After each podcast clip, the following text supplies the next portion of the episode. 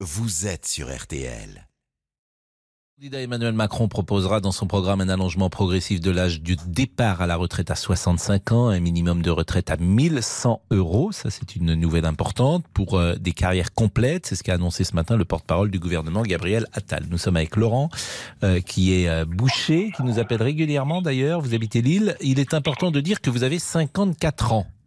Voilà, c'est Bon. ça. Vous travaillez depuis combien de temps, Laurent? Bah, je travaille depuis euh, 1986, parce que j'ai eu 1985, parce que j'ai eu ma mon CAP en 87. Donc vous aviez quel âge en 1985 Euh, 1985, j'avais euh, 16 ans. 16 ans. Donc vous, vous 16 ans. êtes salarié depuis l'âge de 16 ans. Voilà, avec une petite coupure, une petite coupure, euh, voilà. Ce qui est normal pour un boucher. Voilà. Mais alors, moi, je, je tiens à dire que, mais vous imaginez, Monsieur Pro, mais c'est impossible. Vous êtes boucher, vous êtes maçon, des métiers manuels qui sont très très difficiles. Vous travaillez dans le froid, vous portez des charges. Euh, enfin, c'est un truc de fou. Et on vous euh, fait partir en retraite à 65 ans. Aujourd'hui, Monsieur Pro, moi, je bouffe de l'anti-inflammatoire tous les matins parce que j'ai mal au dos, parce que mes os me font mal. Et quand vous voyez un guignol qui vous dit il faut maintenant Non, mais- partir en retraite à 65 ans, Je, je retire le mot guignol pour vous parce que c'est le président de la République et Oui. je pense que ce mot n'est pas adapté, euh, quel que soit ce que nous pensions du président de la République. Mais c'est vrai que vous travaillez depuis 37 ans, vous par exemple. Voilà. Alors vous avez dit une coupure et j'ai ironisé, euh, bien sûr, mais une coupure de combien de temps? Une coupure de, de 6 ans. Ah, de Une 6 ans quand même. Ah ouais, oui. ouais, de Pourquoi six ans. Euh, bah, parce que j'avais fait, euh, j'avais, j'avais pris une autre, une autre direction, une autre direction. J'avais fait un autre, c'était pour un autre métier. Oui, mais vous travaillez bon. quand même. Ah vous oui, étiez salarié. quand même, ouais. Donc en fait, vous travaillez quand même depuis 37 ans. Oui, oui, oui. Sans Mais interruption. salaires- oui, sans interruption, mais les, êtes- les salaires étaient très bas. hein. Oui, mais euh, fait ça compte pour euh, des trimestres. Ah oui, ça compte pour des trimestres, mais bon, euh, c'est pas. Et vous n'avez que payé, c'est pas 54 lourd. ans et vous travaillez depuis euh, 37 ans. Donc si vous alliez jusqu'à Euh, 56 65, ans, 56 ans, 56 ans, j'ai. Ouais, 56, 56 ans. ans. Sur ma fiche, Ouais. c'est 54. Ouais, 56. Et en fait, et en fait, c'est- littéralement impossible. Mhm. Vous pouvez pas. Non, mais il y aura des aménagements. Ah ouais, c'est ce qu'ils disent. Non, non, mais il y aura des, je vous assure, il y aura des aménagements. C'est 65 ans pour euh, ceux qui commencent sans doute à travailler à, à 24 ou 25 ans. De toute façon, on peut pas. euh, c'est difficile d'aller au-delà de 40 années de travail. J'imagine, surtout pour des métiers pénibles. Il y a, il y a, il y a une question de bon sens là-dedans. J'entends ce que vous dites. Je Mais savais pas que c'était aussi dur quand même que qu'à qu'à 56 ans vous étiez. Vous, vous dites je suis cassé en fait. C'est ce que c'est ce que vous rapportez. Mais oui, je suis complètement cassé euh, parce que bon, bah, Mais tous les le bouchers sont comme vous à 55, 56 ans, ils sont Mais tous bien dans... évidemment, mais bien évidemment, Monsieur Pro. physiquement à ce point-là. Mais physiquement, mais vous êtes complètement, mais vous êtes HF. Vous vous réveillez à 4 heures du matin euh, pour préparer les rayons. C'est un truc de fou. Mais comment, comment on peut réagir comme ça? Comment on peut? Mais vous êtes, euh, vous êtes, vous êtes fracassé. Mais 65 ans, c'est impossible. Je ne pourrai jamais aller Mm. euh, euh, jusqu'à 65 ans. C'est littéralement impossible. Bon, Laurent, Alors, on marque une première pause euh, dans cette émission et euh, vous restez avec nous et, et nous revenons dans une seconde. D'accord. Pascal Pro, les auditeurs ont la parole sur RT. Pascal Pro, Les auditeurs ont la parole sur RTL. Bonjour Laurent Tessier. Bonjour Pascal, bonjour à tous. C'est la question qui vous fait réagir au 3210. Faut-il repousser l'âge de départ à la retraite à 65 ans? Le candidat Emmanuel Macron proposera dans son programme un allongement progressif. Gabriel Attal, le porte-parole du gouvernement, l'a confirmé ce matin sur RTL. Est-ce qu'on veut encore pouvoir financer une protection pour les Français et investir pour les Français? Nous, on dit oui. Est-ce qu'on pense qu'il faut le faire en augmentant les impôts? Nous, on dit non. Et donc, il faut travailler plus. Et donc, effectivement, dans le programme d'Emmanuel Macron, euh, il y aura la proposition d'allonger l'âge de départ à la retraite et donc de le passer progressivement à 65 ans. Qu'en pensez-vous? Êtes-vous prêt à travailler plus longtemps? La réaction d'Yves Verrier, le secrétaire général de Force ouvrière.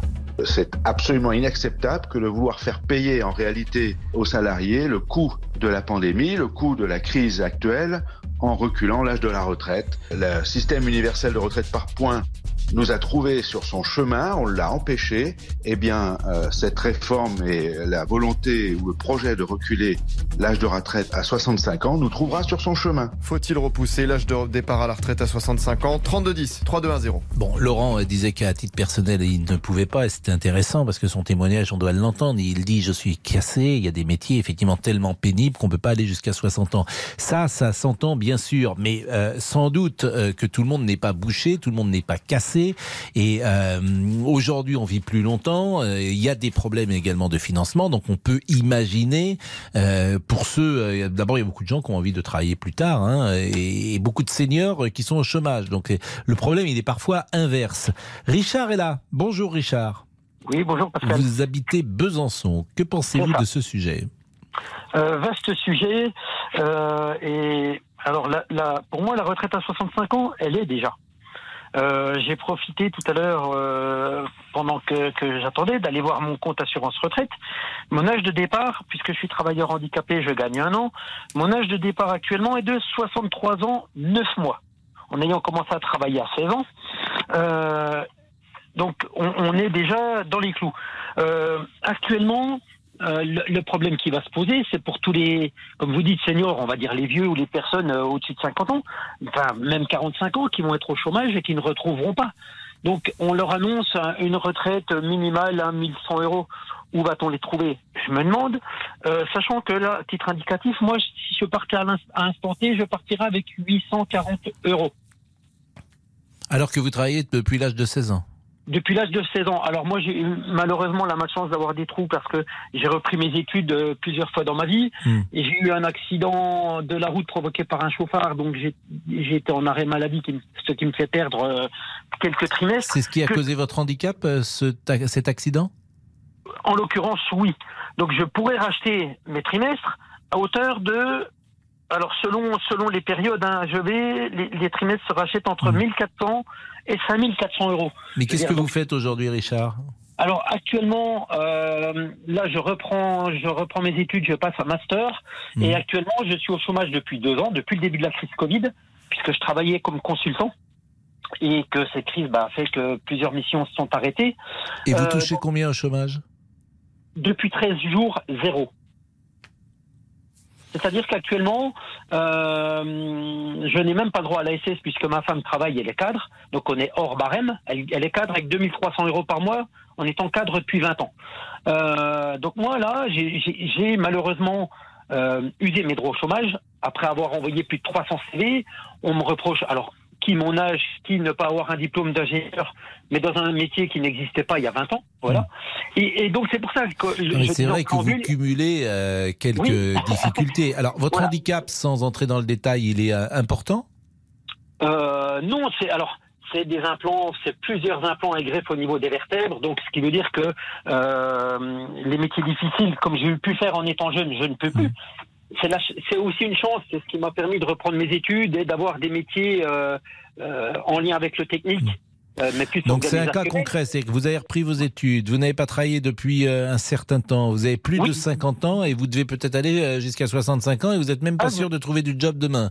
Ah, Donc, ben, euh, c'est un cas quand même euh, qui va pas être simple sur le marché de l'emploi. J'imagine, j'imagine que pour l'employeur, hélas, euh, c'est pas facile euh, de, de, de vous trouver euh, de vous trouver un emploi. Alors, Et non, et, même, alors, ce qui est frustrant, c'est que lorsque vous répondez à des annonces dans votre, euh, à votre niveau, ou même pour retourner devant une machine, hein, moi j'ai aucun Oui. problème puisque je l'ai déjà, j'ai commencé comme ça. Mais même là, on ne veut pas vous le donner le poste parce qu'on a peur que vous n'ayez pas votre place. On vous dit oui, mais ça fait deux ans que vous n'avez pas travaillé. Ben, je veux dire, on marche, sur, on, marche sur la tête. C'est pour ça que euh, il faut aussi que les entreprises se disent, ok, 65 ans, ce qui est, je vous dis déjà l'âge, je pense pour beaucoup de monde hein, de notre génération. Moi, 64 ans, euh, 64 ans de départ, à la retraite, on est dans les 65 parce qu'avec quelques manques, euh, tout le monde y sera. Mais on vous dit à 50 ans, ben non, c'est trop tard. Bien sûr. Ben merci euh, Richard de ce deuxième témoignage. Euh, Philippe est là sur la retraite également. Vous êtes agent hospitalier. Bonjour. La retraite à 65 ans pour ou contre? Contre, Pascal, tout à fait. Pascal, euh, je trouve qu'en rallongeant euh, des années de cotisation et de travail à des gens, euh, on va à l'encontre du problème. On ne mettra pas la jeunesse sur le marché du travail. En même Quand temps, tout le monde recule l'âge de la retraite. hein. Ah On oui, est mais Pascal, pays. il faut savoir. Oui, tous les pays voisins, Oui. c'est- incontestable. Mais de toute façon, comme euh, l'auditeur vient de parler un instant, euh, on va plutôt vers les 65 ans. Vous avez des gens qui ont eu, malheureusement, qui, même s'ils ont travaillé à l'âge de 16 ans pour les carrières longues, vous avez des gens qui ont eu des interruptions de travail par le licenciement et tout. Donc il y a un manque de trimestre. Donc les gens, s'ils veulent partir avec une retraite à peu près raisonnable, parce qu'aujourd'hui, si vous avez commencé à travailler à l'âge de 16 ans, vous pouvez partir à 60 ans euh, pour une carrière longue, vous partez aux alentours de 1245 euros, Pascal. Aujourd'hui, vous vivez pas 1245. Donc, quand vous regardez votre relevé de carrière, eh ben, si vous allez à 63 ans, vous avez 40 euh, euros de plus. Si vous avez 65 ans, ben, vous partez avec 1005. Donc, on emmène les gens. Le, calcul a été fait pour ramener les gens plus loin. Mais c'est un faux problème, Pascal. Euh, moi, je suis pas contre la réforme. Il faut faire des réformes. Je pense que l'âge 62 ans pour partir en retraite, c'est raisonnable. Je pense que c'est au niveau des cotisations qu'il faut voir. Alors peut-être alléger au niveau du, des cotisations patronales et puis rehausser un peu les cotisations pour des caisses de retraite pour que les gens puissent partir. À 65 ans, euh, Pascal, vous hmm. voyez charpentier, maçon et puis, puis plein d'autres Vous avez parfaitement euh, raison, Philippe. On va marquer une pause et on continue ce débat sur les retraites. À tout de suite. Les auditeurs ont la parole sur RTL. Avec Pascal Pro. Les auditeurs ont la parole sur RTL. Avec Pascal Pro et Laurent Tessier. Un autre sujet qui pourra vous faire réagir. Une semaine après la violente agression en prison d'Ivan Colonna, la colère est montée d'un cran hier soir en Corse. Intrusion, départ de feu dans le palais de justice d'Ajaccio. Plusieurs responsables politiques appellent à l'apaisement, comme l'ancien chef de l'État François Hollande, qui s'est exprimé ce matin sur France 2. Il y a une émotion qui est utilisée et qui dégénère en violence. Je crois que le temps est vraiment euh, au dialogue et à l'apaisement. Je sais combien le président du Conseil exécutif corse est prêt à, entendre un certain nombre de paroles, faut-il encore qu'elles soient prononcées Appelez-nous, tiens justement, si vous êtes en Corse, venez témoigner dans l'émission. Un seul numéro, le 3210 3210.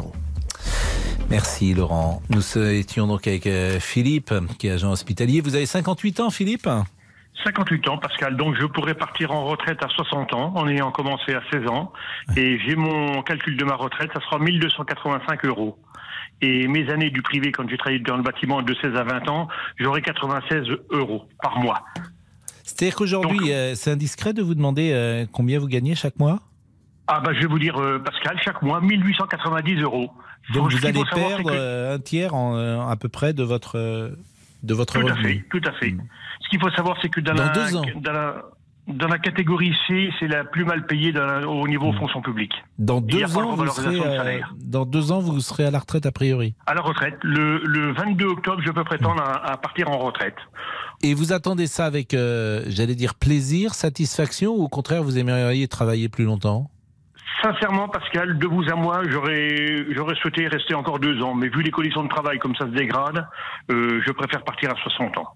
Vous trouvez que les conditions euh, sont moins agréables qu'elles ne l'étaient euh, il y a 10 ans ou 15 ans? Tout à fait, parce que regardez, il ne se passe pas une journée dans une ville où vous avez des mouvements euh, de revendication dans les hôpitaux. Les mmh. hôpitaux se sont dégradés à une vitesse grand V par manque de matériel, manque de personnel.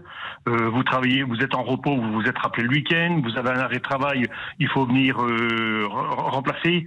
Donc il y a un moment, tout ça, ça se dégrade. Moi, je, vous assure, je, évidemment, je vous fais confiance, vous êtes agent hospitalier, mais ce qui me frappe dans les conversations, c'est que euh, de quel côté qu'on se tourne dans ce pays, que ce soit la justice, un commissariat, un agent hospitalier, tout le monde souligne que les conditions euh, sont moins agréables qu'elles ne l'étaient, qu'il y a moins de moyens qu'on ne l'était, et nous sommes un pays qui est le plus taxé, le plus ponctionné avec les impôts qui sont les plus importants. Donc à chaque fois, je me dis où euh, la personne que j'ai en face de moi euh, assombrit le tableau, donc c'est possible que vous assombrissiez le tableau ou euh, effectivement qu'il y a un problème XXL euh, d'organisation, d'administration dans ce pays. Et manifestement, si tout le monde dit la même chose, ça doit être la deuxième solution. Ah Pascal, je vous certifie que malheureusement, que ça soit dans la police, dans la gendarmerie, dans les pompiers, dans les hôpitaux, dans... mais c'est une catastrophe, Pascal. Je ne pense pas que les organisations syndicales organisent des manifestations pour des hausses de salaire, avoir des 15, 16 mois, avoir des augmentations de 300, 400 mais euros. on dépense plus d'argent dans les hôpitaux qu'en Allemagne. C'est-à-dire qu'on nous explique qu'il y a plus ben, d'argent, alors il est mal réparti, manifestement. Eh ben, tout à fait, il est mal réparti. Il faut voir le nombre d'administratifs qu'il y a, Pascal. Mais, mais comment Et les directeurs, et les sous-directeurs, et les chefs, et les sous-chefs, et les quarts de chef. Mhm. Les bras m'en tombent quand j'entends ça. Ah, mais Pascal, je, Pascal, je suis à votre entière disposition. Je peux vous donner euh, tout un, un document sur toutes ces professions-là, mais à en tomber, Pascal. Et on, on- on- maintenant, je comprends où part le, le, le, le fric qui rentre dans les caisses de l'État. On paye des, des, des, des postes à des gens, mais c'est inconcevable. Donc ça ne sert à rien. C'est-à-dire que par exemple, dans votre hôpital, alors je vais pas vous mettre en difficulté, je vais Oui. pas dire où vous travaillez, mais Oui, dans votre hôpital, il y a des gens qui servent à rien. Bah, Pascal, comment vous expliquez 10 directeurs? Je suis rentré en 85, vous avez un directeur, un économe et un chef de bureau. Vous en avez 10 aujourd'hui. Directeur des affaires médicales, di- directeur des ressources humaines, euh, directeur de communication, euh, directeur des achats. On multiplie les postes. Et chez les pompiers, c'est pareil. Vous avez, euh, vous avez des colonels et des capitaines et des lieutenants. On n'en finit plus. On n'en finit plus de tous Mais ces postes-là. c'est- terrible parce que. Regardez euh, le Conseil général. Par contre, là où j'étais d'accord avec euh, le président, euh, l'ancien président Nicolas Sarkozy, quand il avait dit qu'il fallait dégraisser le mammouth, lui, il ne s'est pas trompé. Mais il faut dégraisser euh, où il faut, et non pas euh, à la base où les gens, où les soignants sont dans les services et tout ça. Et Ce Pascal, qui est terrible, c'est que j'ai le sentiment que votre parole a l'accent de la, de, de, de la vérité. C'est-à-dire que vous êtes un Ah, homme Pascal, qui connaît, qui est sur le Pascal. terrain, et, et- et effectivement, j'ai envie de vous faire confiance. Je, je devine intuitivement que ce que vous dites est, est peut-être une, une vérité. Pascal, je vous certifie que c'est la vérité. Je suis un fidèle auditeur d'RTL depuis plus de 30 ans. hein. À votre antenne, je suis passé plus de 250 fois, Pascal. Ah bon? Ça remonte du temps de Pierre Magistrin. Vous voyez, successivement, hein, Laurent Bazin et Christophe Ondelat et tout ce qui s'en suit. Donc, je je pense pas euh, perdre mon temps à discuter à l'antenne avec vous pour vous raconter des mensonges. Mais mais Pascal, mais, mais promenez-vous dans toutes les petites villes et puis causez avec toutes les professions. Mais ça, en- ça en euh, en Bon, arrière. on s'est écarté un peu de la retraite, mais c'était intéressant. Merci Philippe. Merci, beaucoup. Pascal, Il bonne est journée à 13 vous, je vous envoie le soleil de la Meuse. Bah, il, est, il est 13h26. Alors, je veux vous dire que à euh, RTL, il n'y a pas de gens qui ne travaillent pas. Chaque Ah non, poste- non, non. Oui, ah bah ça vous dites non, non, mais. Félicitations à toute votre équipe, euh, Par exemple, en régie, ils sont 27 pour le moment. Donc il y en a un qui touche le potard droit, l'autre qui touche le potard gauche, le troisième qui touche le potard du centre. On dit bien le potard, hein, Absolument, monsieur Lucas Dindeleu. C'est quoi un potard? Euh, c'est euh, l'argot du potentiomètre. Ah oui, c'est un argot. Ah oui, ah bah, je le dirai plus alors. Parce qu'on dit potentiomètre. Ah, c'est un potentiomètre. Non, en fait, vous n'êtes pas 27, évidemment, vous êtes tout seul sur la console, la régie Absolument. et On une console d'avion. Euh, donc franchement, c'est très compliqué. Donc je salue Lucas Dindeleu. Bonjour, Je Pascal. salue euh, Olivier, Voilà, dit moi, Monsieur je- Boubouk. Je mets l'ambiance en régie, moi, Pascal. hein. Bien je suis sûr, ici pour vous ça, êtes, voilà. mais vous êtes venu avec votre trompette. Exactement. Ma cornemuse. Voilà. Vous savez que Pierre Desproges disait un homme bien élevé, Oui. c'est un homme qui sait jouer euh, de la cornemuse, Oui. mais qui n'en joue pas. Oh. mais qui s'abstient. Et je salue également. Ah ben non, je l'ai déjà salué, Monsieur Laurent. Monsieur Laurent Tessier est là et il est. euh, C'est le seul est- qui travaille. Il est, con- il est concentré. Est-ce qu'il a appelé Christian Olivier qui va revenir Christian Olivier, il a mangé du lion tout à l'heure pour nous parler. répond, euh. Christian Du- nous écoute, de- donc je pense qu'il va venir tout de suite. J'ai pas entendu ce que vous avez dit, mais bon, j'ai compris qu'il venait. On refait le match. Euh, ce sera euh, tout à l'heure avec ce Paris Saint-Germain.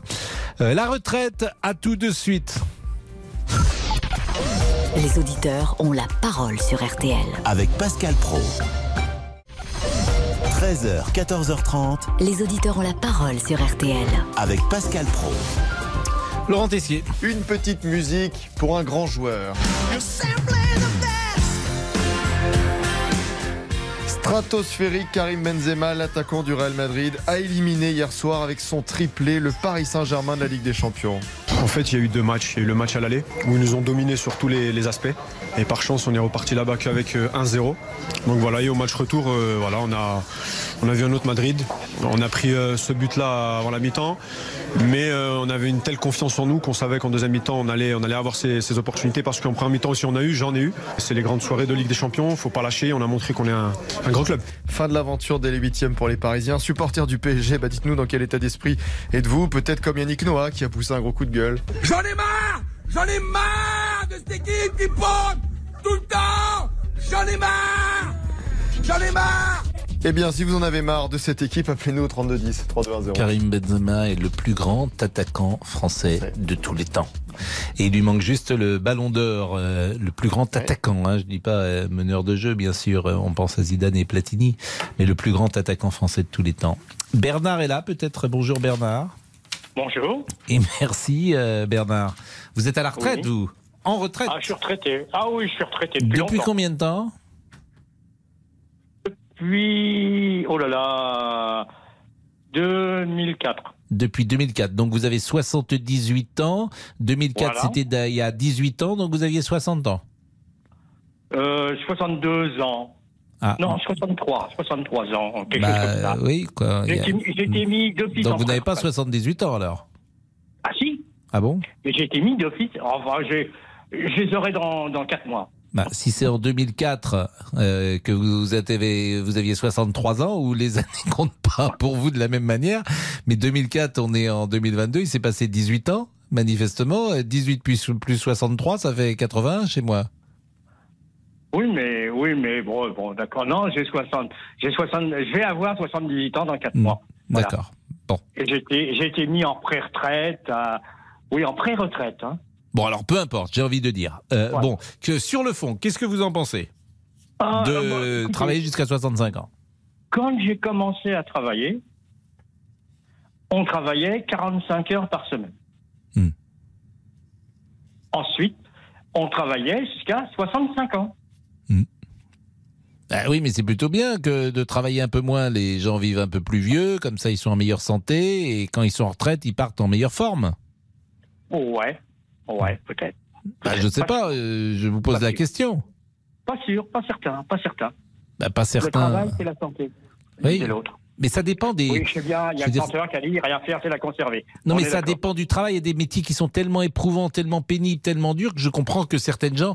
Ne- je vais vous dire, nous, on a la chance, par exemple, dans notre le- métier, c'est le un plaisir. pénible, Mais tout le monde n'a pas du euh, plaisir le au travail. pénible. Euh, quand euh, quand j'ai commencé à travailler, il y avait beaucoup moins d'outillage, beaucoup Hmm. moins d'assistance matérielle, et donc c'était vraiment pénible.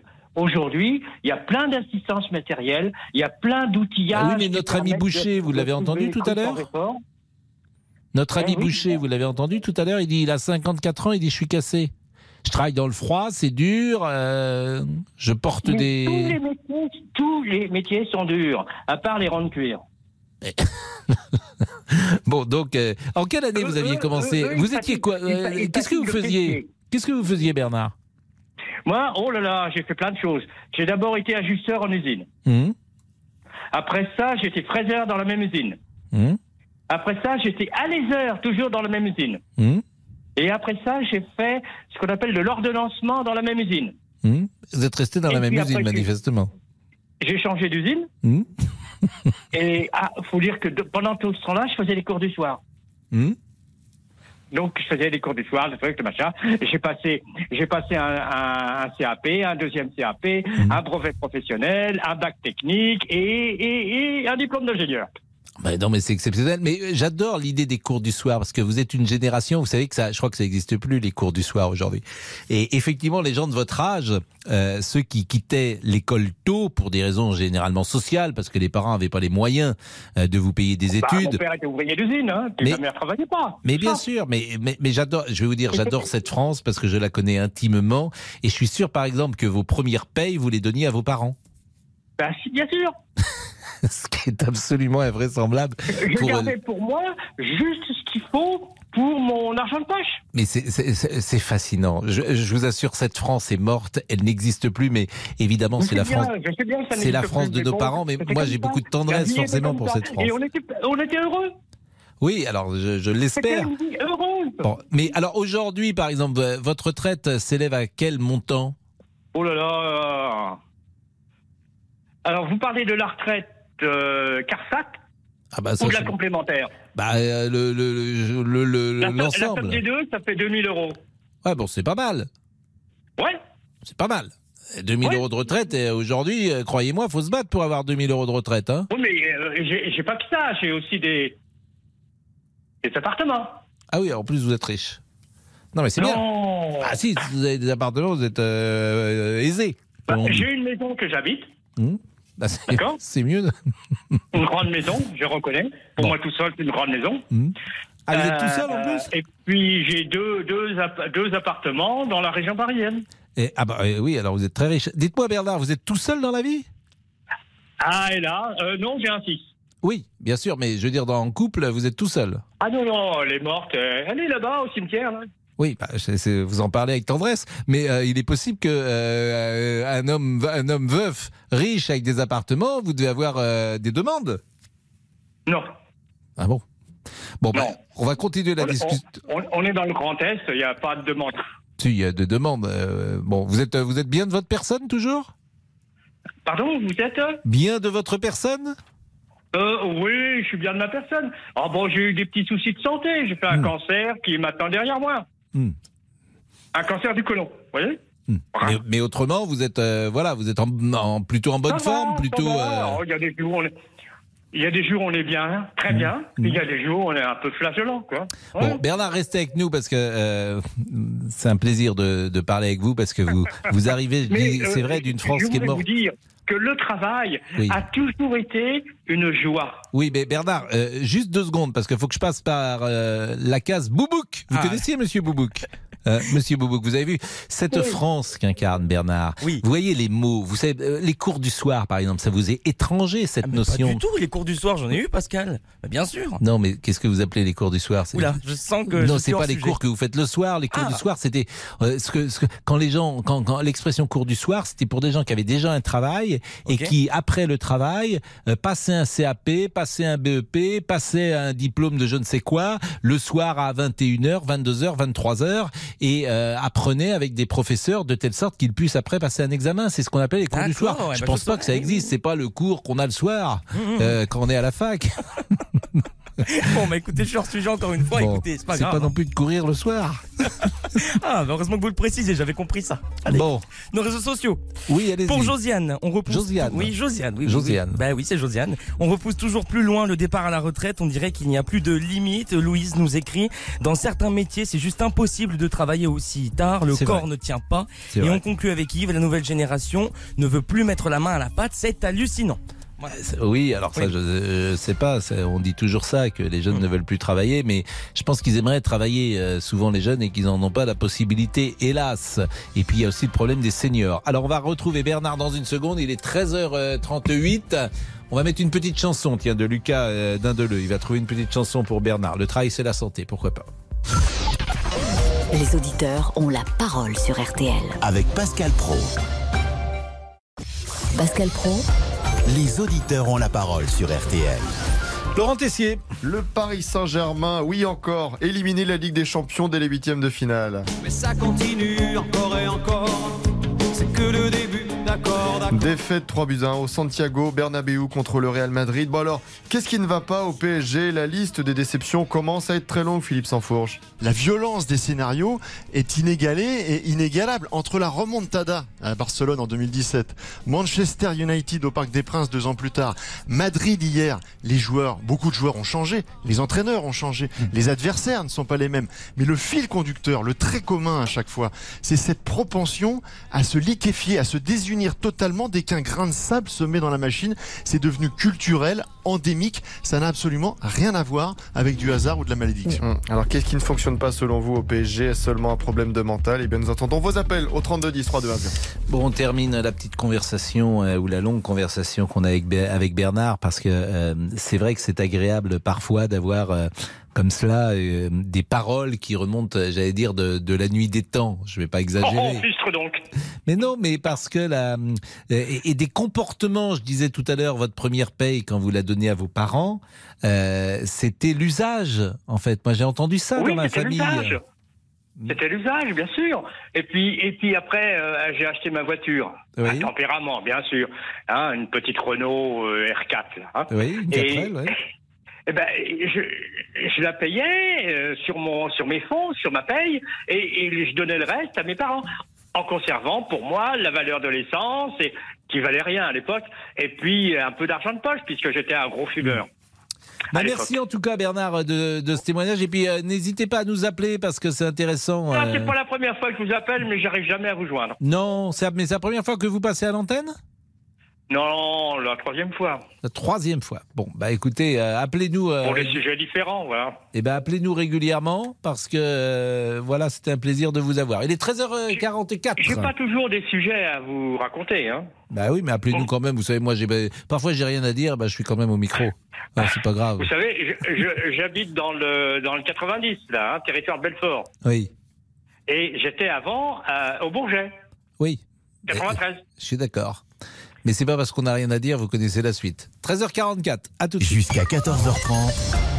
Les auditeurs ont la parole sur RTL. Je vous donne une information importante. La Cour d'appel de Paris a confirmé jeudi la mise en examen de Gérard Depardieu pour viol et agression sexuelle sur plainte de la comédienne Charlotte Arnoux, a indiqué le procureur général de Paris, Rémi Heitz, dans un communiqué. La Chambre de l'instruction considère ainsi qu'il existe à ce stade des indices graves ou concordants qui justifient que Gérard Depardieu demeure mis en examen pour ces faits. Alors pourquoi confirme? C'était ma question. Parce que euh, euh, comment dire, ça veut dire qu'il avait déposé sans doute un recours pour demander l'annulation de sa mise en examen et que cette euh, demande d'annulation a donc été refusée. La mise en examen est confirmée. Il reste mis en examen donc dans une affaire de viol. C'est assez important de le dire puisque Gérard Depardieu est une des grandes stars du cinéma et du théâtre français. Euh, 13h45, on parle de l'affaire Colonna ou on laisse passer une, une pause, Monsieur Dindeleu? On peut faire une pub Eh bien, faisons une petite pause et, et on vient parler de ce qui se passe en Corse. À tout de suite. Pascal Pro, les auditeurs ont la parole sur RTL. Pascal Pro, Les auditeurs ont la parole sur RTL. Une semaine après l'agression en prison d'Ivan Colonna, la colère est montée d'un cran hier soir en Corse. Intrusion, départ de feu dans le palais de justice d'Ajaccio. Plusieurs responsables politiques appellent à l'apaisement. L'État a-t-il une responsabilité? Nous sommes avec Stéphane. Bonjour. Bonjour. Vous habitez Bastia Oui, oui. Vous êtes militant nationaliste Oui, C'est important de le préciser. oui Euh, c'est important de le préciser, effectivement. Oui. Euh, on parlera peut-être de ce que vous attendez, de ce que vous aimeriez pour la Corse, mais tout d'abord parlons de Yvan Colonna et de votre sentiment euh, de ce qui s'est passé il y a une semaine. Alors, si vous permettez, il faut d'abord euh, reposer un cadre. Je vais faire vite. Moi, c'est pas mon métier de parler à la radio, c'est le vôtre. Alors, c'est pour ça que je voudrais parler calmement. Bon. Yvon Colonne a, a été condamné par un tribunal français. Avec ces condamnations, s'assortissait un statut de DPS. Cette double situation fait d'Yvan Colonne un citoyen débiteur envers la justice française, mais en aucun cas cela lui enlever ses, ses droits fondamentaux de prisonnier, à savoir euh, se laver, se nourrir, faire du sport, euh, lire euh, et surtout rester vivant. Les jeunes Corses, euh, sont en colère parce qu'on leur dit un jour qu'ils sont français, puis le lendemain, la République n'applique pas le droit. Pire, commet une faute envers un des siens. Huit minutes d'agression ont changé le statut de bourreau qu'avait collé la France à Yvon Colonne dans le dos pour lui donner aujourd'hui celui de, de, victime. Personne ne peut me contredire. Aujourd'hui, c'est une victime, Yvon Colonne. La levée précipitée du statut de DPS a été vécue par les jeunes en Corse hein, comme une provocation. Qu'est-ce qu'il va en faire, le pauvre, maintenant Moi, je fais confiance à la famille Colonne hein, pour, donner des, pour demander des comptes à l'administration pénitentiaire. Ça fait cinq ans que la majorité des Corses, au-delà des clivages politiques, hein, les députés sont allés, euh, tout le monde demande la levée du statut de DPS pour Colonne, mais pas seulement, pour aussi pour, un- pour Ferrand, pour Alexandre, ainsi que leur rapprochement en sont à. Poissy, Excusez-moi, je vais je finir. Excusez-moi, je vais finir. Aujourd'hui, au-delà, moi je suis pas juge d'instruction, je suis pas policier, j'appelle en tant que militant, j'appelle en tant que père de famille, en tant que citoyen corse. Aujourd'hui, je crois que ça devient urgent qu'on rapproche Alain Ferrand, qu'on rapproche Alexandre et, et qu'on calme, qu'on calme le jeu.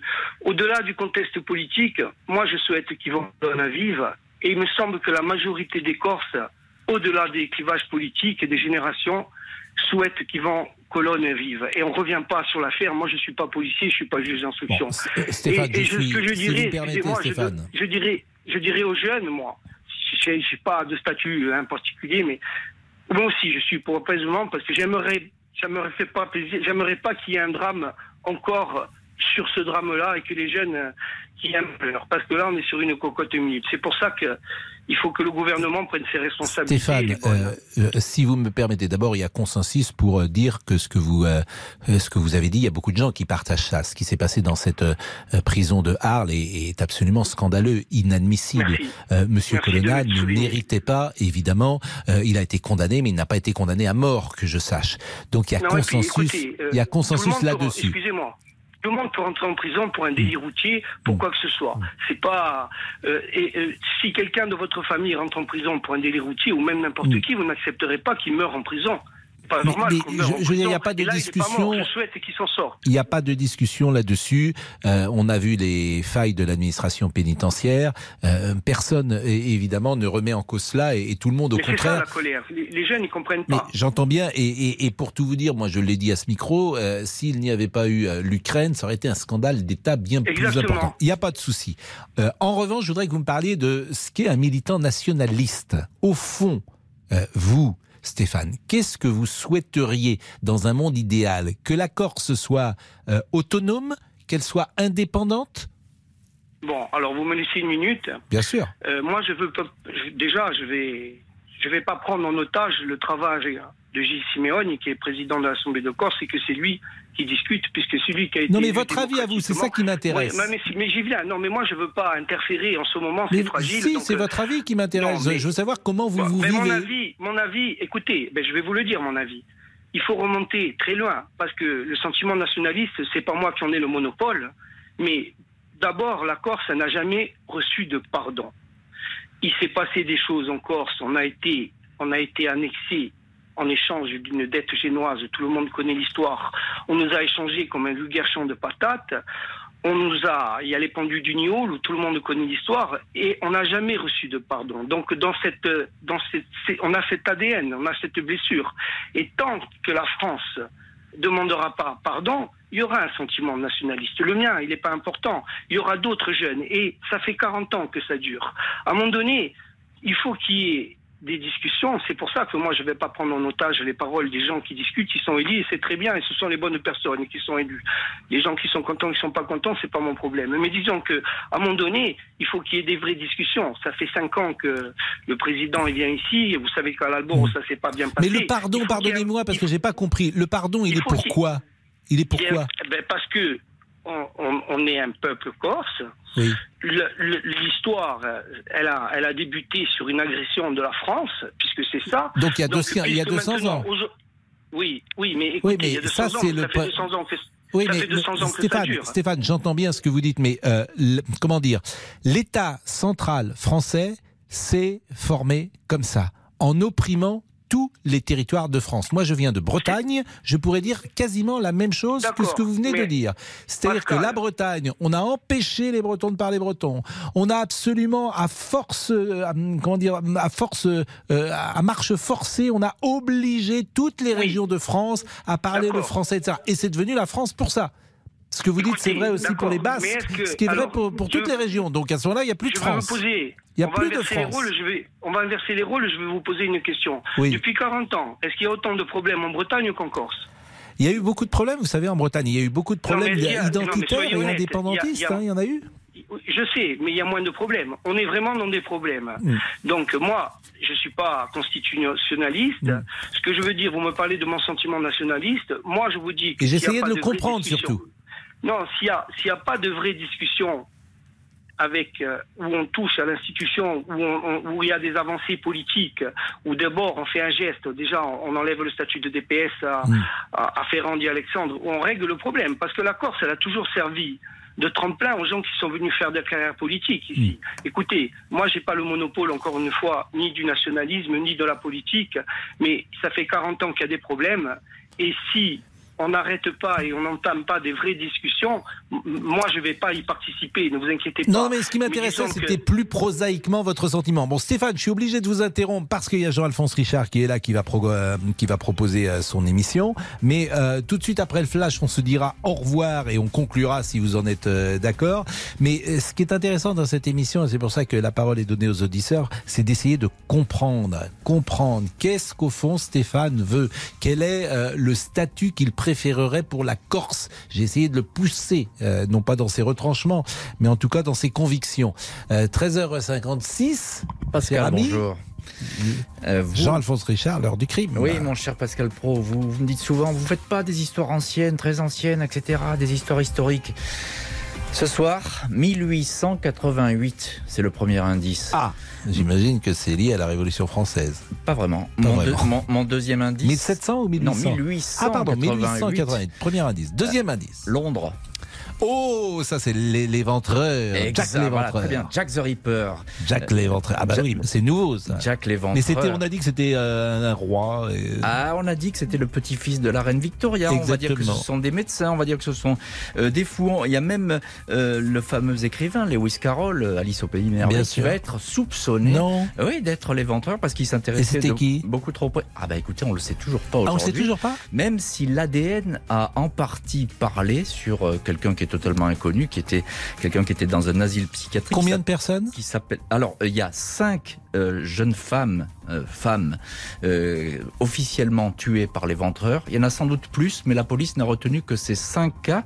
Et, et c'est très curieux les ventreurs parce qu'on croit que c'est une histoire qui a duré des années. euh, pas du tout. Ça a duré trois mois et il y a eu cinq femmes assassinées, mais qui vont marquer l'histoire de Whitechapel, le, quartier de Londres dans lequel Bien elles sûr. ont été assassinées. Mais là, vous n'avez pas de témoins de cette époque. Non, il n'y a pas de témoins de l'époque. Il y a des gens qui peuvent raconter cette histoire. Nos grands témoins, ce sont eux. Euh, Des fantômes. euh, Voilà, des fantômes. Et c'est les fantômes de Whitechapel. Et il y a- c'est extraordinaire parce que c'est sans doute Jack the Ripper, c'est sans doute le Jack premier, le premier tueur en série euh, vraiment euh, digne de ce Répertorié. nom, répertorié Mm. et, et extraordinaire. Euh, plus d'un siècle après, on en parle On en toujours. parle Ouais. toujours. Monsieur Boubouk, par exemple, il connaissait Jack l'éventreur. Eh, écoutez Pascal, je viens de me renseigner et oui oui ça fait peur. hein. Je viens de, de, de lire Ah, l'histoire bah voilà, c'est- sur, sur Google. Peur à Monsieur Franchement, Boubouk, je suis désolé, mais Ah non, mais mais il a peur de, de son ombre. il a peur de son nom. C'est pour mieux comprendre Jean-Alphonse tout à l'heure, c'est normal. Merci. Jack Monsieur l'éventreur. Il y a eu des fictions, j'imagine. Boubouk. Ouais, 13 des films, des fictions. 13h58 à tout de suite, on parlera du PSG. Ah, il est parti Stéphane malheureusement euh, de corps. J'espère qu'on va pouvoir lui dire au revoir. Et puis il y aura José qui voudra parler également de ce qui se passe en Corse. À tout de suite. Jusqu'à 14h30 Les auditeurs ont la parole sur RTL avec Pascal Pro. Il est 14h01.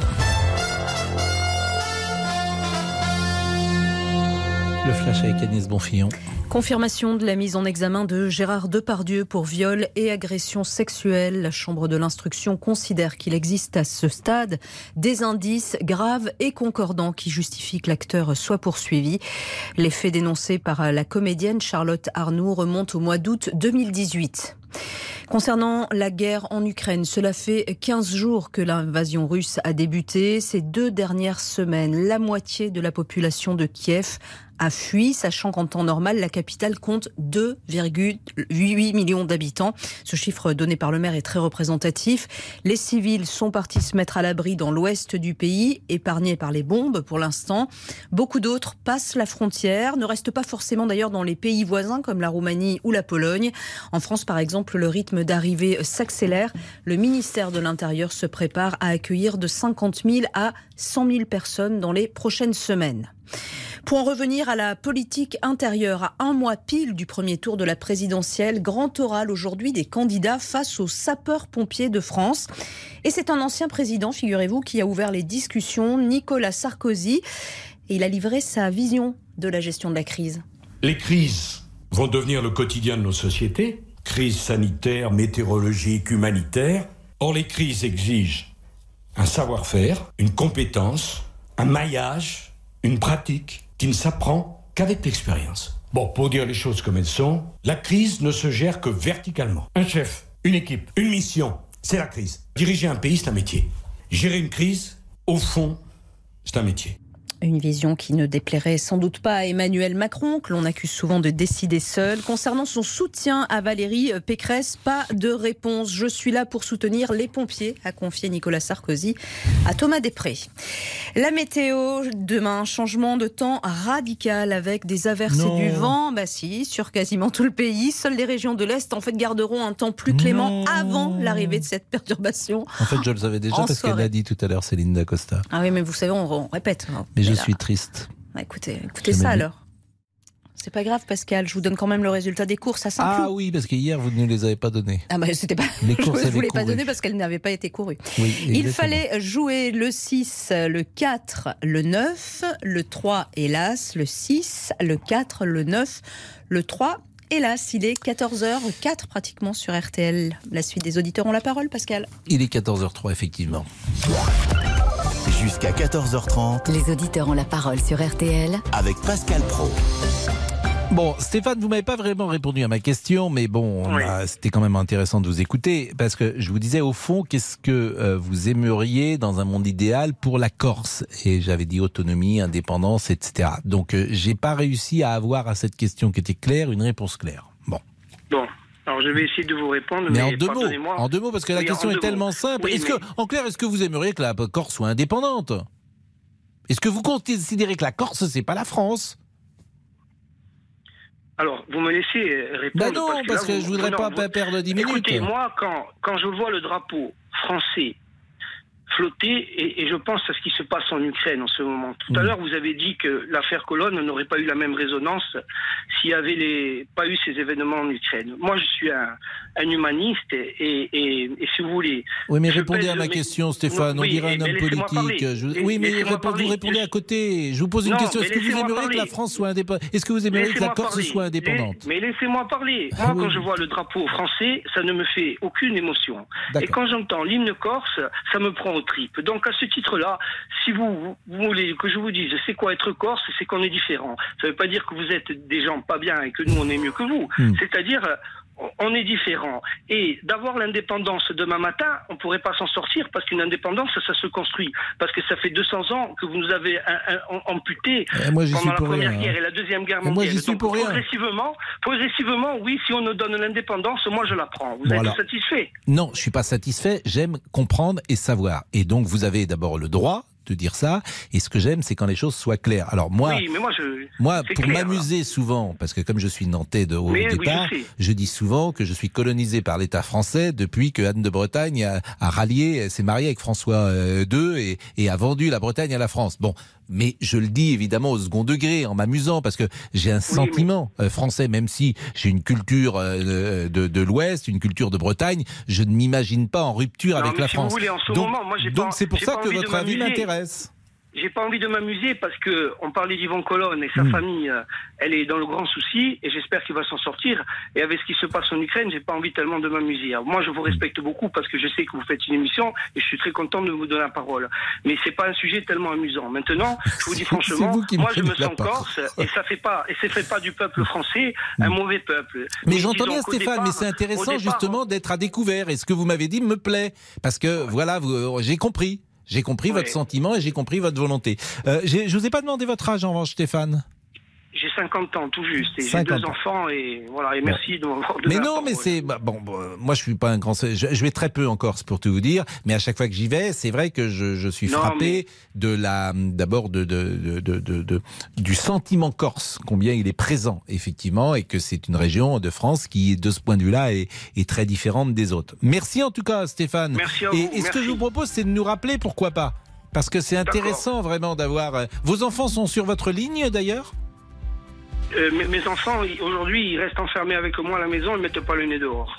Ah bon Non, non, mais parce que ils sont à Bastia, ils sont petits et Ah oui, ils sont petits, pour avec- ça. Ils, ils sont petits, ils restent avec moi à la maison. Eh ben merci, vraiment merci de cet échange. Il est 14h07, euh, la pause, et on va peut-être parler du Paris Saint-Germain. Non, j'ai dit que José nous attendait pour euh, parler de Yvan Colonna et, et des débordements en Corse, et après on parlera du Paris Saint-Germain. À tout de suite. Pascal Pro, les auditeurs ont la parole sur RTL. Pascal Pro, Les auditeurs ont la parole sur RTL. José, bonjour. José? José, est-ce que José est là en direct Je de suis là, je suis là. Ah, Allô? bonjour José. Et merci d'être merci d'être Je voulais avec vous nous. dire qu'Olivier au standard, il est excellent. hein, voilà, je, je voulais vous dire. Qui est excellent? Olivier, voilà. Ah, Olivier, ah bah, Olivier, euh, vous voulez dire, mais c'est c'est un génie, Olivier. Ouais, non, mais il est remarquable, poli, agréable, souriant. Mais c'est une belle âme. Je n'ai pas rémunéré José pour qu'il dise Mais ça. non, parce mais que c'est une, belle- une personne et c'est c'est le plus important d'être euh, bienveillant, sympathique, ouvert. Et ce que je voulais vous dire, M. Pro, c'est que la, euh, la communauté gitane vous aime beaucoup et vous écoute de, de Marseille jusqu'à Narbonne, là-bas. Voilà. Bon, c'est vrai que on a Écoutez, pas envoyé euh, vous la saluez, ça, vous la saluez vous pour moi. Hein Vous la saluez pour moi. Je, je, je, Ah je ben peux, moi, je la connais moi, assez peu. moi, hein.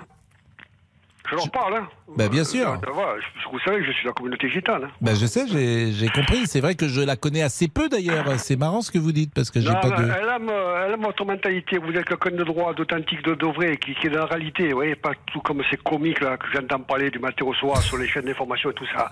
C'est rigolo, c'est soumis, c'est peureux, là, c'est vendu. Vous voyez ce que je veux dire? Ah, Je- mais faut pas là, que vous disiez ça parce que d'abord c'est pas vrai. Euh, parce que mais, mais c'est- pas vrai. Il y a- c'est pas vrai? Ah oui, c'est vrai. Ah oui. Mais non, c'est pas C'est vrai. pas vrai quoi Ben, c'est pas vrai qu'ils sont ce que vous avez dit. C'est pas Ah vrai. Pardonnez-moi. Faut pas, faut jamais généraliser. C'est comme si moi je disais tous les tous les Marseillais sont comme ci, tous les Toulousains sont comme ça, Non, tous les non, non. Strasbourgeois sont comme ça. Faut jamais généraliser. Non, non, je, moi, je, moi, je, parle des, des, des politiques qui sont cyniques, Hmm. vous voyez, qui font, tout, qui font toutes les choses à, à dessein.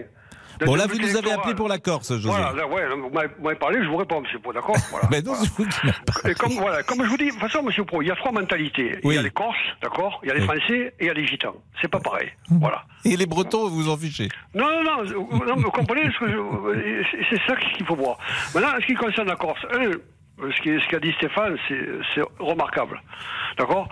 Deux, je comprends pas. Ah, C'est remarquable si la Corse quitte la France. Moi, je suis pas très content parce que j'aime beaucoup la Corse et je la Non, considère comme non, mais je veux française. non, mais je veux dire, il faut, il faut respecter ses idées. Voilà ce que je veux Ah oui, dire. bah ça, je, je les respecte. Mais si Voilà. tout le monde demande son indépendance, on va. Si, les- si, si après le Pays Basque demande son indépendance, si le comté de Savoie demande son indépendance, si la Bretagne demande son pas indépendance, si l'Alsace pas- demande pas son indépendance, il va pas rester grand-chose. Moi, il y a un truc que je comprends pas. Déjà, je comprends pas pourquoi le directeur de, de, la, de centrale là-bas, de, pénitentiaire, il n'est pas, suspendu.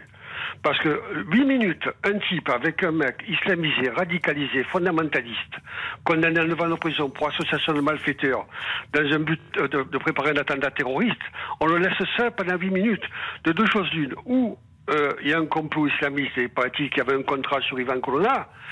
Mais moi, je trouve que les islamistes, ils ont fait une grave erreur s'en- euh, de, de s'en prendre aux Corses. Il ne faut pas s'en prendre aux Corses.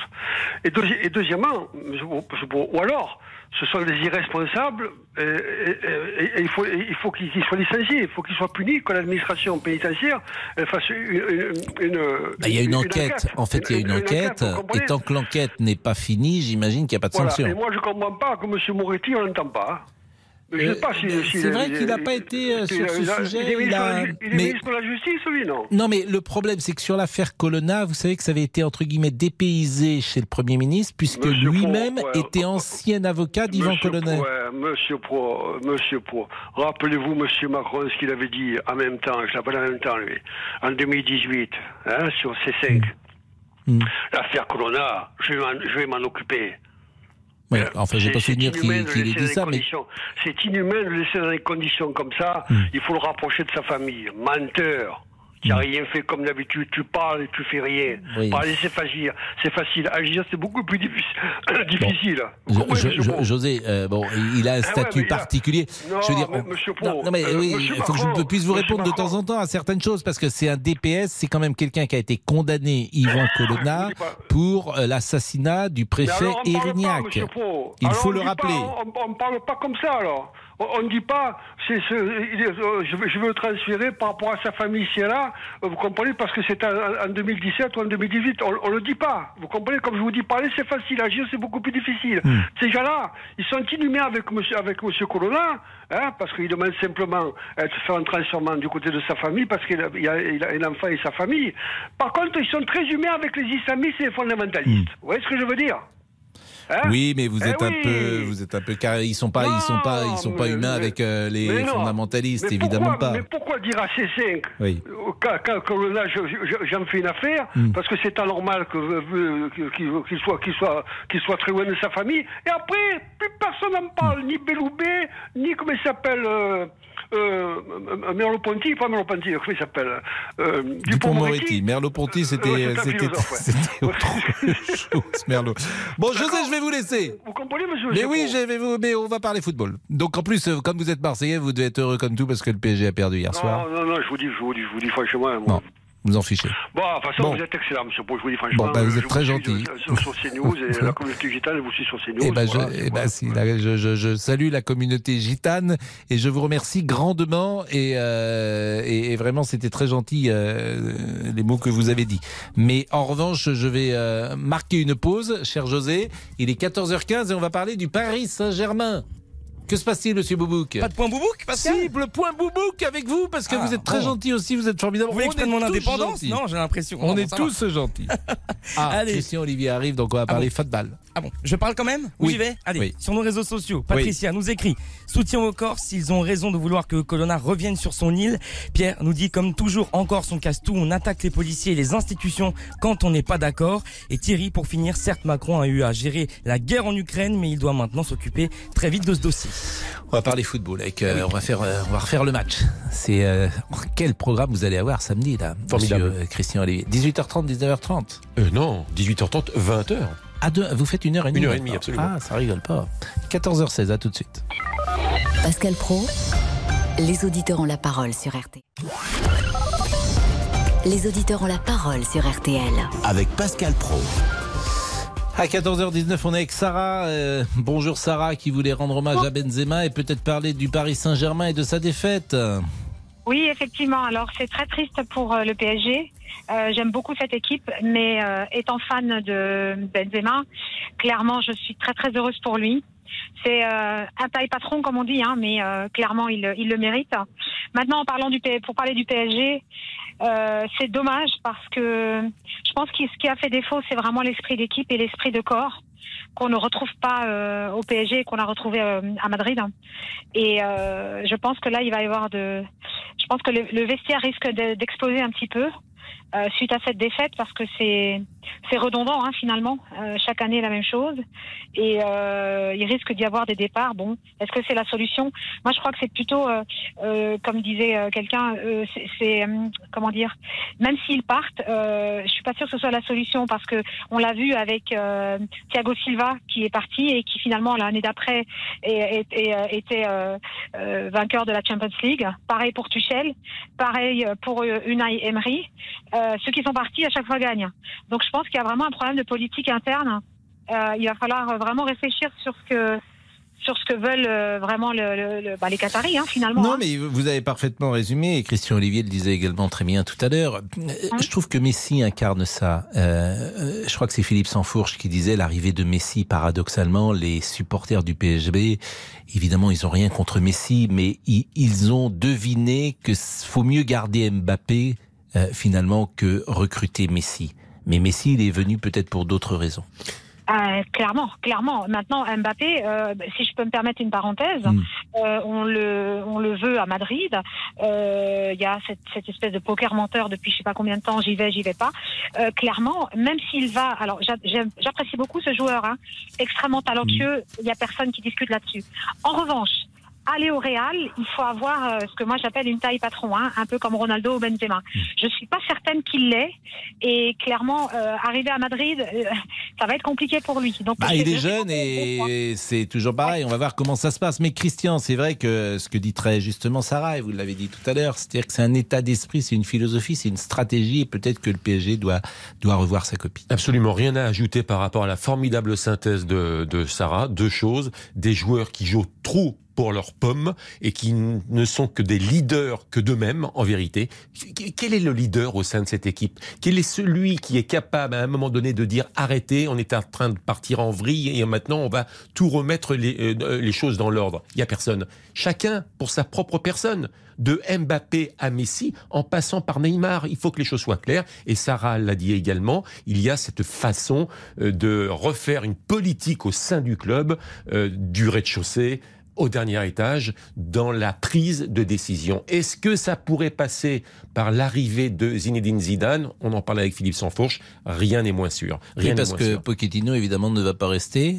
Donc, un, entraîneur va être nommé au Paris Saint-Germain. Zidane est libre. Mhm. Zidane a des connexions historiques avec euh, le Qatar. Il, hein. il est l'ambassadeur du Qatar pour la prochaine Coupe du Monde. Donc, effectivement, on pourrait imaginer que euh, Zidane soit euh, en shortlist. Oui, mais avec une méthodologie totalement différente. Il faut Hmm. que Zidane puisse s'assurer et soit en mesure de s'assurer que c'est lui vraiment. le Alors, il y a un vrai handicap pour Zidane et on le connaît. Il est Marseillais, je Oui. ne crois pas. Je ne crois pas. Ah, vous pensez pas? Oh non, bah, il est Marseillais, il est né à Marseille, il a, il a jamais joué à l'OM. Oui, mais vous vous rendez compte, pour les Marseillais, il est attaché, je vous rappelle qu'il était l'ambassadeur de, Oui. de la ville. Et, c'est est- un Parisien qui a fait gagner euh, l'OM en Ligue des Champions. Oui. Bernard Tapie. Qu'est-ce Oui. que je vous dise Donc, Oui, je veux dire, si, c'est- on, si on en est encore là, non mais si on en est encore là, c'est- c'est grave quoi. Eh Si on peut, si on doit, si euh, Zidane, Monsieur Oui. Zidane, Oui. qui est la référence, l'une des références absolues, le top 5 du football Hmm. euh, français, euh, euh, euh, euh, fait marche arrière parce qu'il est Marseillais ou qu'on l'en empêche parce que il est Marseillais. alors. Oh, il y a Cyprien Sini qui arrive. Regardez Cyprien Sini. mais on, peut est- poser la question d'ailleurs à Cyprien Sini, le Marseillais. Est-ce que vous imaginez Zidane le Marseillais entraîneur au Paris Saint-Germain? Franchement, il peut y aller. Hein. Ah bon Voilà, mais c'est Bon. un Marseillais Non, mais- raisonnable. Non, mais en- non, les, les Marseillais. En plus, Zidane n'est pas hyper populaire auprès des supporters de l'OM. Faut pas. Il a jamais joué à l'OM. Il a jamais joué à l'OM quand il est Bon, venu vous êtes content, vous- au Vous êtes d'accord, c'est un Bon. Parisien qui a fait gagner l'OM en Ligue des Champions. Le débrief. Ah, Bernard Tapie. Ben voilà. Le débrief, vous êtes content, vous j'imagine, le PSG a perdu. Oui, mais mon fils a tellement pleuré hier soir. Ah, votre fils, c'est parisien? Il est supporter du PSG. Oh terrible. là là, oh là là du matin, Mais, c'est Roméo et Juliette chez Sini C'est les Capulet, Ouais, les Ça m'a Montaigu gâché le plaisir, du coup. Ah oui, bon, euh, le débrief, Laurent Tessier. 13h, 14h30. Les auditeurs ont la parole sur RTL. C'est l'heure du débrief de l'émission par Laurent Tessier. Faut-il repousser l'âge de départ à la retraite à 65 ans? Emmanuel Macron le proposera dans son programme. Gabriel Attal, le porte-parole du gouvernement, l'a justifié ce matin sur RTL. Est-ce qu'on veut encore pouvoir financer une protection pour les Français et investir pour les Français? Nous, on dit oui. Est-ce qu'on pense qu'il faut le faire en augmentant les impôts? Nous, on dit non. Et donc, il faut travailler plus. Mais pour autant, peut-on dire que... Le travail, c'est la santé. Pas sûr que Laurent partage cet avis. Mon sentiment, c'est que Emmanuel Macron, alias Don Saluste, veut instaurer la retraite à 65 ans. À 65 ans, je serai peut-être mort. Et Laurent ne s'est pas arrêté là. Vous êtes boucher, vous êtes maçon, des métiers manuels qui sont très très difficiles. Vous travaillez dans le froid, vous portez des charges. Enfin, c'est un truc de fou. Et on vous euh, fait partir en retraite à 65 ans. Aujourd'hui, Monsieur Pro, moi, je bouffe de l'anti-inflammatoire tous les matins parce que j'ai mal au dos. Mais comment, comment on peut réagir comme ça? Comment on peut? Mais vous êtes, euh, vous êtes, vous êtes fracassé. Mais 65 ans, c'est c'est impossible. Une semaine après l'agression en prison d'Ivan Colonna, la colère est montée d'un cran hier soir en Corse. Stéphane, militant nationaliste, est venu nous parler de sa vision de la France. Quand je vois le drapeau français, ça ne me fait aucune émotion. Et quand j'entends l'hymne corse, ça me prend aux tripes. Donc à ce titre-là, si vous, voulez que je vous dise c'est quoi être corse, c'est qu'on est différent. Ça ne veut pas dire que vous êtes des gens pas bien et que nous on est mieux que vous. Hmm. C'est-à-dire, euh, on- est différent. Et ce que l'on aime aussi dans cette émission, c'est le franc-parler de chacun. Vous prenez les rênes des auditeurs ont la parole. Moi, je vous respecte beaucoup parce que je sais que vous faites une émission et je suis très content de vous donner la parole.